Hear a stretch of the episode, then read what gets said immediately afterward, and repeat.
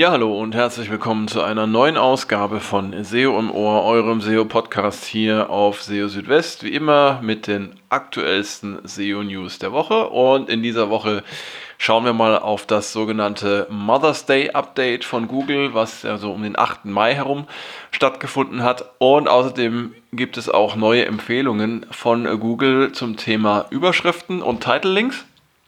Und wir haben auch noch ein paar andere Meldungen dabei, die auch recht interessant sind. Und zwar, welche Metadaten im Head nicht verwendet werden dürfen laut Google. Googles eigene Kursunterlagen widersprechen offiziellen Google-Empfehlungen und ähm, Seiten von Google nicht indexiert und äh, technisch alles okay, dann liegt es vermutlich an der Qualität. Ja, all das in dieser Ausgabe von SEO im Ohr. Schön, dass ihr wieder dabei seid. Und los geht's gleich mit dem ja, letzten größeren Google-Update in diesem Jahr bisher, das so um den 8. Mai herum stattgefunden hat. Und ähm, sicherlich wisst ihr, der 8. Mai war Muttertag, deshalb auch der inoffizielle Name Mother's Day Update. Ähm, ja, wie so oft hat man das Update äh, zu sehen bekommen in den verschiedenen Tools und Ranking-Trackern. Ich schaue ja da immer gerne auf Rank Ranger, Cognitive SEO und SEMrush Sensor.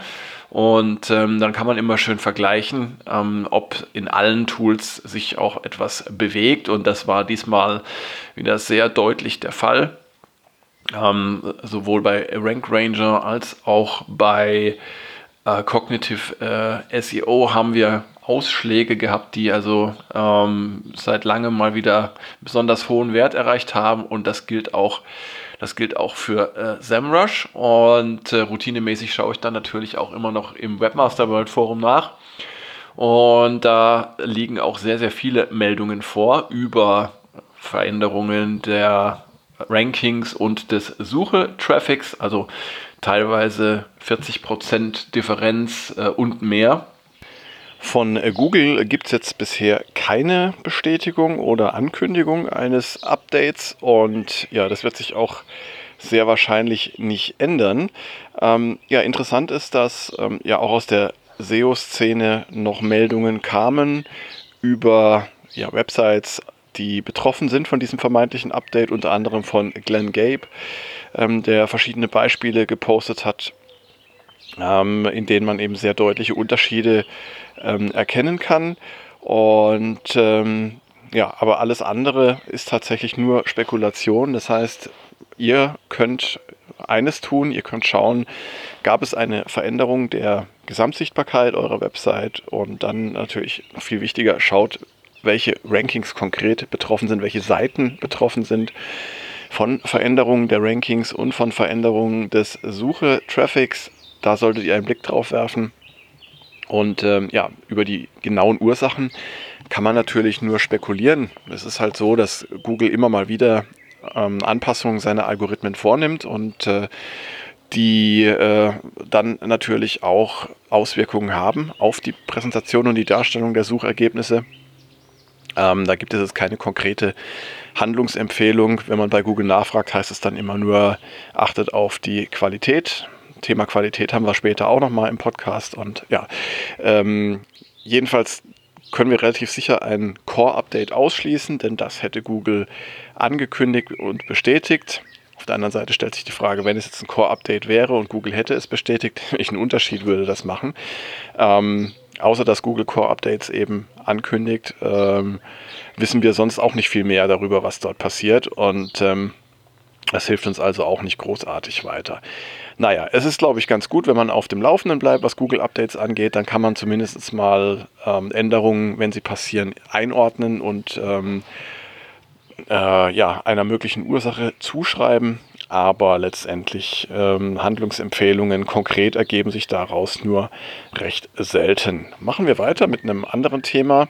Und zwar erklärt Google jetzt in einem neuen Leitfaden, welche Metadaten im Head des HTML verwendet werden dürfen, beziehungsweise welche nicht verwendet werden dürfen.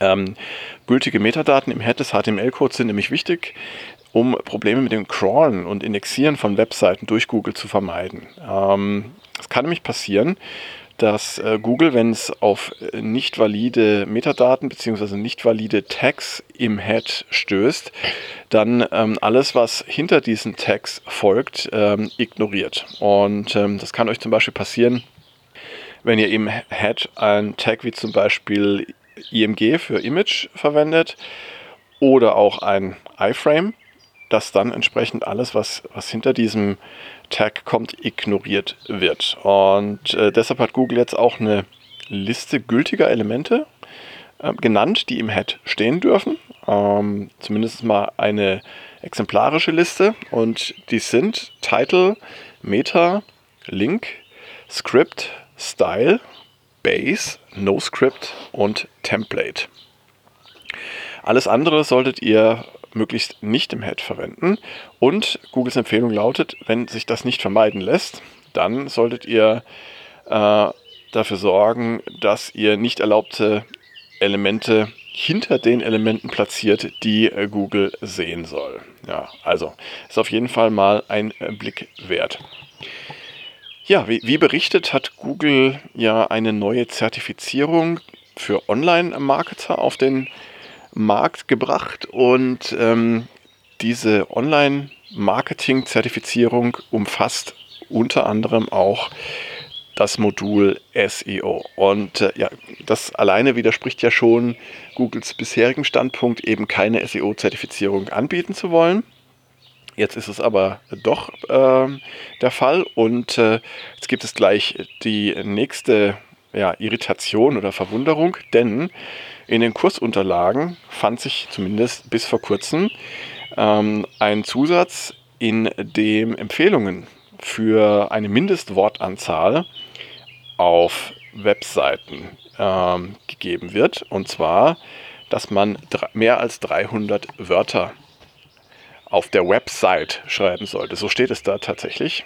Write more than 300 word on your website. Das ist ja an sich schon mal äh, interessant, denn Website ist ja das große Ganze und die Webseite ist die einzelne Seite. Ja, also die Formulierung ist sowieso schon mal problematisch, aber gemeint ist damit wahrscheinlich, dass mehr als 300 Wörter pro Seite verwendet werden äh, sollen und dann würde die Seite angeblich bessere Rankings erzielen, äh, weil man äh, ja einen größeren Umfang von Qualitätscontent veröffentlicht.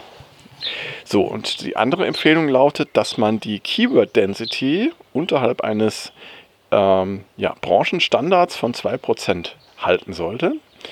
Ähm, das bedeutet, dass ähm, maximal 2% der Worte auf einer Seite oder weniger ähm, Zielkeywords sein sollten. Ja, genau. Und äh, Google hat ja bisher immer abgestritten, beziehungsweise hat immer gesagt, es gibt keine Mindestwortanzahl und es gibt auch keine empfohlene Keyworddichte. Und äh, diese Unterlagen, diese Schulungsunterlagen für diese Zertifizierung, die ja angeblich von äh, Google-Expertinnen und Experten für die jeweiligen Themen erstellt werden oder wurden, ähm, die behaupten jetzt das Gegenteil. Naja, das Ganze ist dann eben von dem SEO ähm, entdeckt und auf Twitter geteilt worden. Und Danny Sullivan hat, äh, von Google hat dann auch gleich reagiert und hat dann auch ähm, auf die offizielle Stellungnahme oder die offizielle Empfehlung von Google äh, hingewiesen und gesagt, also dass diese Empfehlungen, die jetzt da in diesen Kursunterlagen äh, stehen, die können äh, ignoriert werden und er wollte es auch dann weitergeben. Das ist anscheinend auch schon passiert, denn die Empfehlungen sind jetzt offenbar nicht mehr in den Kursunterlagen enthalten. Ja, spannend, interessant und äh, war auch zu erwarten, wenn Google so eine SEO-Zertifizierung anbietet, dass dann eben da auch äh, Verwirrung daraus sich ähm, entwickeln kann, was jetzt auch tatsächlich passiert ist. Google hat jetzt auch noch empfohlen, dass die Hauptüberschrift auf einer Webseite klar erkennbar sein sollte, und zwar im Hinblick auf den Title-Link. Ähm, Title-Link oder auch der Title, äh, wie man früher gesagt hat, in den Suchergebnissen, ähm, der wird ja seit dem Title-Update, das Google im vergangenen Jahr ausgerollt hat, ähm, immer mal wieder auf Grundlage von Überschriften ähm, gebildet, denen es auf den entsprechenden Seiten gibt. Und äh, Google hat ja auch ähm, ein, ein äh, Hilfedokument veröffentlicht, in dem Probleme mit der Anzeige von Title Links beschrieben werden. Und in diesem Dokument ist jetzt ein neuer Abschnitt hinzugekommen, Ähm, bisher nur in der englischsprachigen Version. Und dort steht unter dem Punkt No Clear Headline, also keine eindeutige Überschrift, dass die Hauptüberschrift einer Seite eben klar erkennbar sein sollte. Und wenn es mehr als eine große und prominente Überschrift auf einer Seite gäbe und nicht klar sei, welcher Text die Hauptüberschrift der Seite sei, dann könne es zu Problemen kommen. Und da wird als Beispiel eine Seite genannt, die zwei oder mehr Überschriften besitzt, äh, die das gleiche Styling oder die gleichen HTML-Elemente verwenden. Und ja, wenn Google erkennt, dass es mehrere große und prominente Überschriften auf einer Seite gibt, dann kann es eben sein, dass die erste Überschrift für äh, den Title-Link verwendet wird und vielleicht nicht die, die man tatsächlich haben möchte. Und daher sollte man darauf achten, dass die Hauptüberschrift sich äh, vom anderen Text auf der Seite unterscheidet und dass sie als prominenteste Überschrift herausragt.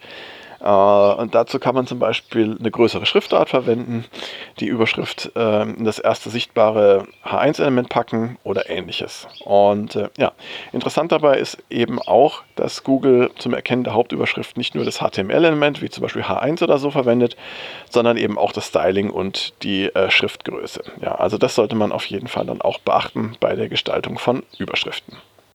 Ja, und zu guter Letzt noch ein Thema, das haben wir ja auch immer mal wieder hier, und zwar geht es um Probleme mit dem Indexieren, beziehungsweise wenn Google Seiten einer Website nicht indexieren möchte oder erst spät indexiert. Und ja, dazu gab es jetzt auch wieder ähm, etwas Neues, beziehungsweise eine Info, die hilfreich sein kann in solchen Fällen. Und äh, zwar ist es so, wenn technische Probleme ausgeschlossen werden können als Ursache für Indexierungsverzögerung äh, oder für fehlende Indexierung, dann liegt es sehr wahrscheinlich an der Qualität der Seite bzw. an der Qualität der gesamten Website. Und dazu hat John Müller in den Google Search Central SEO Office Hours vom 6. Mai erklärt. Wenn solche Probleme auftreten, dann äh, sollte man einen Schritt zurücktreten und sich das große Ganze, also das Gesamtbild anschauen. Und dabei sollte man auch nicht nur die Texte betrachten, sondern alles, was prinzipiell die Qualität beeinflussen kann. Und ja, wenn man nicht weiter weiß und ähm, keine Ahnung hat jetzt oder sich fragt, was könnten denn jetzt Pro Qualitätsprobleme sein, dann äh, sollte man tatsächlich auch mal ähm, andere Personen fragen, die jetzt auch nicht direkt in Verbindung mit der Website stehen und ähm, prüfen, ob sie die Website zum Beispiel als vertrauenswürdig einstufen würden. Ja, und dazu eignet sich zum Beispiel auch eine Liste von Fragen, die Google im Zusammenhang mit den äh, qualitätsbezogenen Panda-Updates veröffentlicht hatte. Ich glaube, das war im Jahr 2011. Ähm, darin äh, wird zum Beispiel gefragt, ob man bereit sei, einer Website äh, vertrauliche Daten wie die eigene Kreditkartennummer anzuvertrauen. Und ja, diese Frageliste, die habe ich euch auch nochmal verlinkt in dem entsprechenden Beitrag auf SEO Südwest. Und ähm, da könnt ihr mal nachschauen. Äh, da sind bestimmt einige Aspekte dabei, ähm, wie man ja, äh, Umfragen bei unbefangenen Personen durchführen kann. Und da kriegt man, denke ich, ganz interessante Einblicke darüber, wie die eigene Website bei anderen so ankommt und wie sie wahrgenommen wird. Ja, und damit sind wir auch schon wieder am Ende von SEO im Ohr. Schön, dass ihr dabei wart. Und wie immer an dieser Stelle der Hinweis, Feedback, Fragen, Kritik, Themenwünsche, was auch immer, schickt gerne entweder an info.seo-südwest.de oder kontaktiert mich über die verschiedenen sozialen Netzwerke. Die Möglichkeiten findet ihr alle auf der Website von SEO Südwest. Und ja, ich würde sagen, wir hören uns dann spätestens bei der nächsten Ausgabe nächste Woche. Und äh, würde mich natürlich auch freuen, wenn ihr zwischendurch immer mal wieder vorbeischaut auf SEO Südwest. Da gibt es für euch jeden Tag die aktuellsten SEO-News frisch auf den Tisch. Jetzt erstmal eine gute Zeit, macht's gut. Bis dahin, ciao, ciao, euer Christian.